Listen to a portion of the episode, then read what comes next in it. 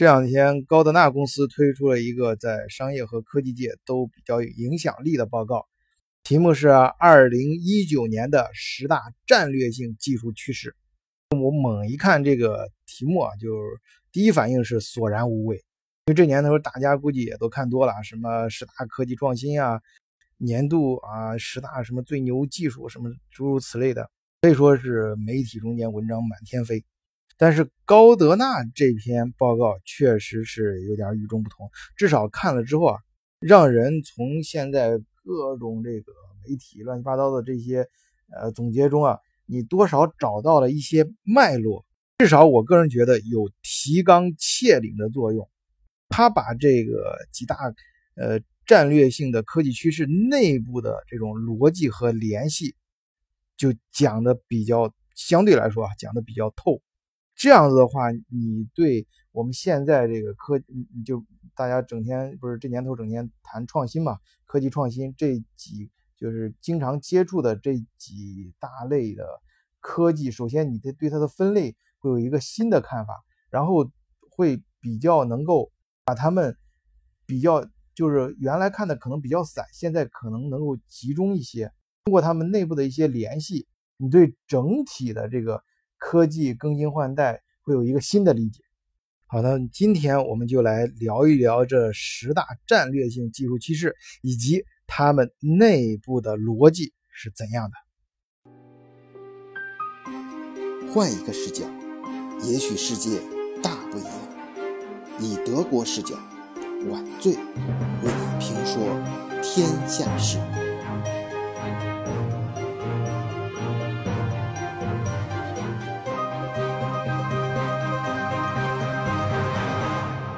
首先，我们简单说一下高德纳。高德纳是一个全球，呃，可以说是在 IT 界最具权威的一家咨询公司。它纳斯达克上市也是在 IT 板块和 ITB 板块，总部在德美国的斯坦福啊，在全世界一些重要的城市，就是消息灵通的地方，它都有分公司。全球员工已经达到了四千多名。作为一个咨询公司啊，它在十几年前的每年的营业额都已经达到了将近十亿美金。啊，这个数字可能在传统行业不算什么，但做资讯的朋友一定是知道。你要知道，做服务它纯资讯，它没有什么生产成本，那就是纯靠智力赚的钱。在业内呢，它的报告也就以公正和准确而著称。也说白了就是告诉你赚钱的机会在哪儿，未来你应该朝哪个方向努力。好，下面我们就来看他对当下这个几大科技发展方向的一个总结。那首先提出的就是 AI，咱们说的人工智能啊。其实呢，人工智能它这个说法呢，是相对于以前的这个老式计算机来说，其实就总的来说啊，你想计算机这个东西，它刚诞生的时候，它就有一种模仿人脑的感觉啊。你像它最早大家都知道冯诺依曼那那时候搞搞那一套啊，包括我们比较喜欢图灵的一些哥们儿称这个最早是计算机，其实就是。呃，信息的这种输入，然后呃运算，然后 CPU 的控制，然后到储存啊，再到输出，可以说，就我这这这个是我个人认为啊，可能不对啊，但是我个人这样是，我个人是这样觉得，它是对人脑一个基本功能的一个理解。确切的说啊，我觉得更本质上讲，你可以讲他发明这个东西的原因是怎么想。怎么想到这东西的？他其实就是想人是怎么去思考问题的，怎么去呃去解决问题的。然后用电脑，那么他最早想不说是替代人脑，而是去模仿人脑。那么最基本的这个逻辑能不能呃模模模仿出来啊？就像人这个通过你的视觉和听觉、嗅觉获取这个信息啊，你来一个信息输入啊，信息输入上，然后进行这个简单的一些逻辑运算。啊，当然这里面还包括储存啊，储存信息，然后嗯，得到结果之后再输出。但是这里面啊，你想这计算机往就是包括我们以前看科幻片什么的，它发展到一定程度的时候，它还是跟人有区别的。至少到目前为止，你所谓的我们这机器人啊，包括咱们有时候看的非常牛的，已经达到能做出来性爱机器人这种代替人去生孩子，甚至实际上现实里面的。这种我们真正能达到的机器人，啊，你你最多的现在也就是能够出门帮你买菜，把菜送回家。这是我在那个呃，就上一届机器人大会里面听人家专家说的啊，就是最高的机器人也就是到这个地步。当然，在局部领域啊，你比如说运动这块那大家都知道那个波波士顿 Dynamic 这个很厉害，有时候经常微信上也能看到那些小视频嘛，就是波士顿动力，你那人家造机器人，你像真的像仿生动物一样，你踹它一脚躺地上还能爬爬起来。最新的你看它可以那个，我记得最新的看那个小视频，它啊可以就是很重啊，它可以。就连续跳，不是直接跳到一个房子，而是那个像楼梯左右一样，左一个高，右一个低，然后这样子，呃，一高一低，一高一低，这样这样子交替着，左右交替着往上跳，这就意味着它的重心摆动计算更复杂。这些呢，你想它现在所谓的人工智能就越来越像人，而突破了一个界限。前面说的，你过去的计计算，它实际上。计算机它再好，它它再计算是根据这个数字逻辑，就是呃计算机本身的逻辑去运算。直到我们就去年对人对咱们最大震撼的就是那个阿尔法 Go 嘛，从那儿开始啊，这个人工智能这词儿就满天飞了。它可以模仿人脑去运算，一新的一种运算方式，一种运算逻辑。也就是说，在计算机这电脑啊到人的这个。这个过程中啊，就是更进了一步。它实际其实科技的本身的意义就在于不断的突破边界。它这个人工智能这个方向呢，它的意义就在于它更更近的突破了人和电脑之间的界限。啊，报告中也预测到二零二二年，就是所有我们现在看到的这些软件开发团队和项目里面，至少会有百分之四十。啊，是通过人工智能，就是 AI 这些劳动力啊，我们把如果把 AI 视为这个工作伙伴的话，就有百分之四十由他们来完成的。那么我刚才在开篇讲了这篇报告，我觉得非常好的一个逻辑就是它的内在逻辑非常小，就是我们去讨论科技的时候，首先要抓住科技本身它的意义，就是突破边际。那么它的最重要的是什么？就是从我们人本身开始。那么突破了人和本和机器的这个界限，那么再放到一个更大的一个生态里面、更大的范围里面去考虑这个呃科技趋势是什么呢？那实际上就是数字化，也就是物联网啊。我们前段时间炒得非常热的啊，德国工业四点零啊，美国的 IOT，然后日本的工业机器人什么的这些。实际上是在更大的一个视角、更宏观的一个范围内啊，突破啊机器和人之间的一些界限。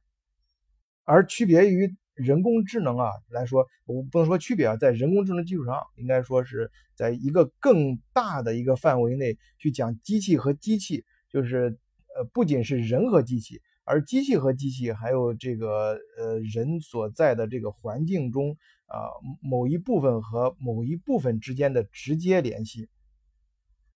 其实这还这里面还有一个词儿，可能说到另外一个词儿，大家就更加理解了，那就是物联网啊，就是物物相连，不是说所有的东西你都要先跟你的电脑 CPU 连，然后你的 CPU 再跟另外一个物件相连，而是你。你就是比如说你在你家里吧，你就是你不是说你的电视机先到你的电脑电脑上，你要控制电视机，然后你再通过你的电脑去呃走信号发给你的电冰箱啊相互，而是你的电视机可能和你的电冰箱能直接啊通信，直接相连，就是物联网。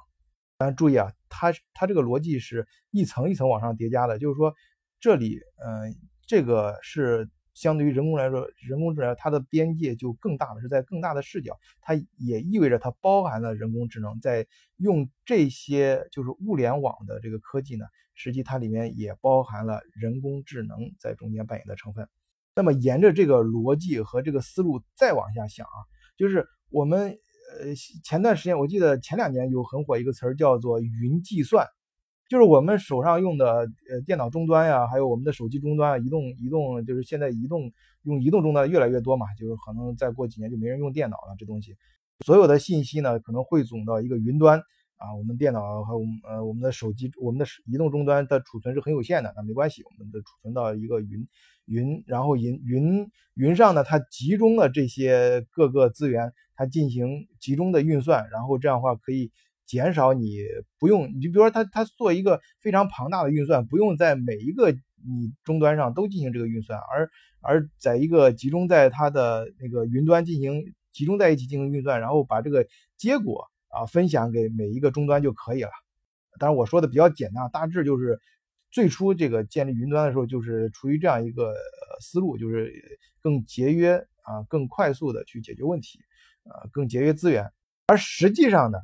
大家有没有想想，当当这种就是我们前年这种思路啊发展到一定程度的时候，也就是说每个人的终端。就是每不管你是一个电脑还是一个手机还是一个呃其他的一个什么呃终终端终端吧，它它这个端点啊，它和呃这个云呢接触就是连接更紧密之后，随着我们现在科技带宽越来越宽之后，它本身啊就整个这个整个在这个网络里面所有的这些呃呃连接在一起的这部分，就本身形成了一个强大的计算网络。那么说，如果你只是把着眼点放在云计算，放在这个核心区域的计算的话，实际上你是对这个整个算力，就这个运算能力，呃，挖掘是过于狭窄了，是不够了。你因为每一个终端它本身还有还有计算能力，虽然它每一个跟你单点和你这个中心云呃云端的这个计算能力呃远远比不上，但是它们加在一起也是非常强大的。那也就是说，这个每一个呃终端的计算能力和每一个终端的他们的这个处理数据的能力，你是不是把它开发出来了呢？呃，这个方向科技方向就叫边缘计算，就是不仅要注重云端和核心的这种计算，而且在每一个节点上啊这一块呢，想多少引入一点啊，它包以这块我这块儿其实它逻辑上跟。前面刚才讲的物联网又是一脉相承的。其实我们现在啊，就很多一些呃思路啊，呃，在不断的发生变化。就是我我我这边也是我个人，也就是个人，这纯是我个人兴趣，跟工作没有太大关系。我比较呃比较注注呃比较关心，呃或者比较感兴趣总线技术。就是以前的时候，呃每一个那个。我们知道都是通过 CPU 来完成所有的控制、掌控和运算啊，整个系统里面的东西啊。那但但最早的时候是德国博士公司啊，在上一世纪八十年代，他们就想这个汽车里面啊，每一个都通一个中心计算，其实我这是不够的。其实它它本质上它不是说就是突然想到，然后我为了节约线啊什么的，然后每一个部件之间进行通讯，然后就是建立一条总线。它实际上它的逻辑呢？我我认为啊，它的逻辑跟之前这种呃，一切都通过一个 CPU 运算，这个逻辑并不是冲突的啊，可以说是发展过来一脉相承。因为随着那个汽车行业的发展，到上世纪八十年代的时候，就是汽车里面已经产诞生出很多子系统了。子系统，你像子系统本身它就是本身有一个呃核心的运算芯片，在每一个但是每一个子系统和子系统之间，如果你要是把它们的这个零就是每一个部件，呃，模块都都和一个就统一统一的一个核心，呃呃 CPU 去连接的话，那显然是不合适的。这个就会这个光这个线啊，就会多出很多啊。于是呢，就出现这种在那个子系统和子系统之间建立一个总线啊，类似于高速公路啊，这样的话就可以实现啊，就是就子系统就每一个部件和就是汽车中每一个部件和每一个部件啊，你也可以说是一个子系统和一个子系统之间直接通讯。这个思路啊，其实往后啊延伸啊，就是我们现在就是刚才有说到的，呃，这个嗯那个物联网啊，就是物物相连，而不是说每一个物都要通过啊一个 CPU 去一个呃核心的呃服务器去相连，而。呃，在这个过程中，当然要用这个人工智能啊，什么就把刚才那个讲，就是刚才的一步步又串过来啊。这个逻辑上，我我讲这个报告，我突出一点啊，我我这边插插一句，就是也强调一点，就是他这个报告比较牛的，就是在于它核心的逻辑是一脉相承的，可以推推出来。那往后呢，你你要实现物物相连这种计算能力啊和的挖掘呢，你还要。这个总线技术就是它比较牛的是，它不仅是这个逻辑，而且它具体要实现这个逻辑的时候，在总线上设置一些总线控制器，就是你这个总线本身要有一定的这个智能运算能力啊。那么在就是说在每一个节点上，就刚才我讲的这个边缘计算啊，除了这个云啊，就是集中算力这个这个这个这个服务器这个强大的核心这个服务器啊一块呢，在每一个节节点上啊，就在你这个整个云的外延的这些系统每一个分支的节点上啊，也也应该开发它的计算能力，而对这些支线的啊，这他们的。呃，智呃运算能力的开发啊，呃这一点啊就会越来越重要。这也就是为什么就是你手上用的手机，它的智能的运算能力是越来越强大，而不是说它只是给你提供一个输入和显示的功能就行了，那一切就扔给云去计算就好了。就是说，这就是呃为什么，而且也只有在这种情况下才能够呃刚接刚才说就是突破了人和这个机器的界限。然后再进一步突破，呃，这个物和物之间的界限，然后再进一步就考虑到本身这个系统的架构问题的时候，不仅注重核心，而且在一些呃分支节点上也突破新的这种界限。那么当这个整个系统的界限全部突破人，啊，或者是说呃不一定人啊，比如说一个机器啊，一个一个就是。进入这个系统的人才会给你带来一个浸入式的体验，就是你你进入这个系统的时候，你马上能和整个系统真正的啊融合在一起，浸入式啊浸入式的这种体验，这种浸入式的体验也是未来科技的一个啊嗯战略性的方向。那么出这个当这个未来这种呃或者是我们不能说未来现在已经发生的啊这种这种。呃，科技场景已经实现的时候，那么随之的这种人的呃社社会生态啊啊，这个包括一些商业规则可能也要发生变化。大家可能也听出来了，其实我刚才如果是我们简单的去说的话，也可以把它理解为去中心化。注意啊，这个去中心化不是说把中间的控制力去掉啊，这不是说那个中间的就中间的核心的控制就不重要了，说随着这种。呃，刚才这种就是我从从人和就是人机之间的界限，然后物物之间的界限，然后中心和节点之间的界限，这种呃一步步推过来的话啊，你你你出现，当你真正一下就非常非常那个呃，就是你你你，我们就简单说人吧，你进入这个系统之后，你非跟周围这个系统融合的非常的好的时候，会出现什么问题呢？就是信息和信息的一个信任问题。就是你怎么你你有很很很多东西不再通过中心控制了，那么你怎么保证你的信息是安全的呢？然后怎么解解决这些信息大量的通过每个分支很小的分支就能够侵入？虽然你可以享受，同时你也会被控制。那这个问题怎么解决呢？哎，这就是这两年非常火的一个词儿，叫区块链。显然，区块链技术不管你愿不愿意，我们也不管现在的金融还有各个政府。啊的中央行他们高不高兴？但这绝对啊是这几年啊一个就是战略性的技术发展方向，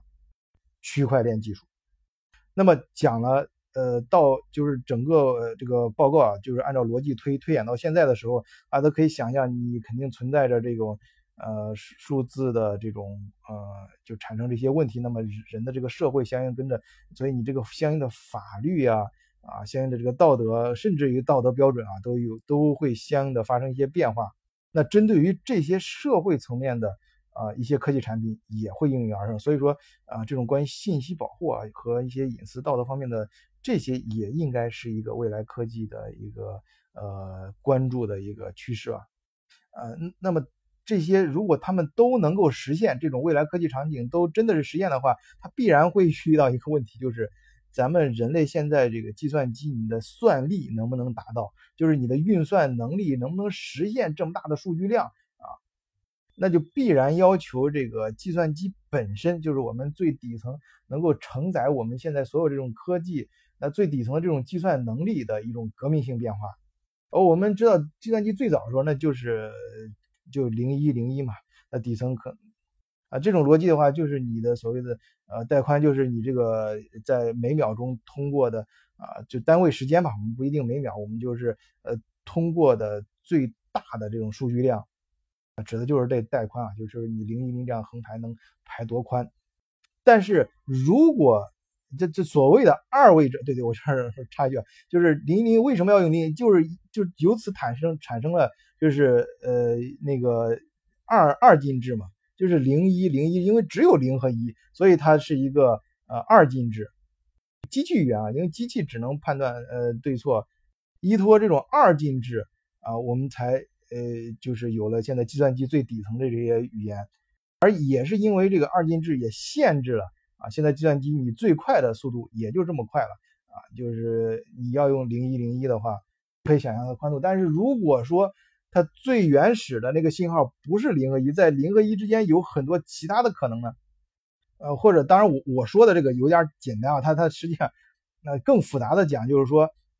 运算逻辑不再是这种简单的这种基于二进制的这种呃运算逻辑呢，那就是我们现在就是大家也应该在很多媒体上看到了，尤其今年也炒得非常热，就是好像前面但是有人搞出来过，就是量子计算机，它是基于亚原子离子的量子状态。啊，基于这种对它进行了一些操作，那么这个时候计算机的啊这种算力啊，就是运算能力就它的扩延就不再是零一这么少，它它它就它的这种可以说是一个指数级的增长，而且最关键它的运算逻辑啊也不是那么简单，将更加的像我们这个呃是不能说生物啊，就是。像现实中存在的这些逻辑啊，和它，嗯，这么说吧，就是这样的话，你想，它它这个计算机去模仿，特别在医学领域研究新药的时候，去模仿这个仿真这个药物对跟这个有机体之间的呃做或者或者什么器官吧啊之间的仿真的时候，将越来越真实啊，就会这个界限就会突破，那么制造新药的速度就会大大加快。啊，当然有可能大家在报纸上看到量子计算机更多的是什么？谈这个密码啊，什么就会现在计算机更容易破密码，银行什么就啊，这这个这个好像这银行大门就不管用了啊。这些呢文章也有很多，大家可以自己去看。总之呢，呃，我觉得这个报告啊，就是到到此为止，就是对整个啊现在科技发展的几大方向，它内部的逻辑是一一这样推演过来的，它内部的联系啊，讲的是相对于其他的那些。那些文章来说，呃，讲的是比较清楚的，而且啊，容易让人理解。最后呀，关于这个趋势的问题，我想到培根的一句话啊，跟大家分享啊，就是培根以前说过，松开手中的稻草，我将给你指出风的方向。好，谢谢大家，今天就聊到这里，再见。